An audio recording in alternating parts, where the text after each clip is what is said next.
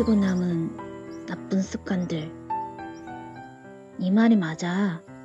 그건 나쁜 습관이야. 버스 정류장에서 곧 버스를 탈 거야 라는 문자를 왠지 너한테 보내야 할 것 같고, 점심 시간이 되면 밥 먹었어? 하고 전화를 할 것 같고, 잠들기 전에 너한테서 내 꿈꾸라는 문자를 받지 않아서 오래 뒤척이게 둔 거, 그건 나쁜 습관이야. 네가 나하고 헤어질 때 그랬잖아. 너하고 연관된 모든 것들 끊어달라고. 그리고 다시 물었지. 끊을 자신 있냐고. 난 그럴 수 있다고 했지.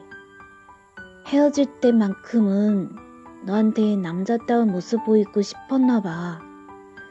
쉬울 거라고 생각했던 일들은 한 번도 쉬운 법 없었는데, 난도 이렇게 너하고 헤어졌단 이유로 숨도 제대로 못 쉬고 엉망진창이야.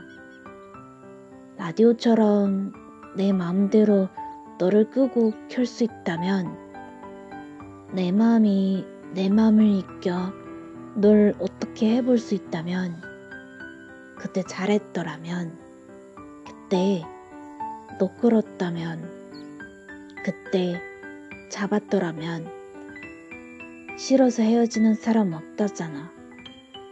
헤어지려고 싫어하는 거랐잖아. 그 말처럼 우리도 그랬던 거지?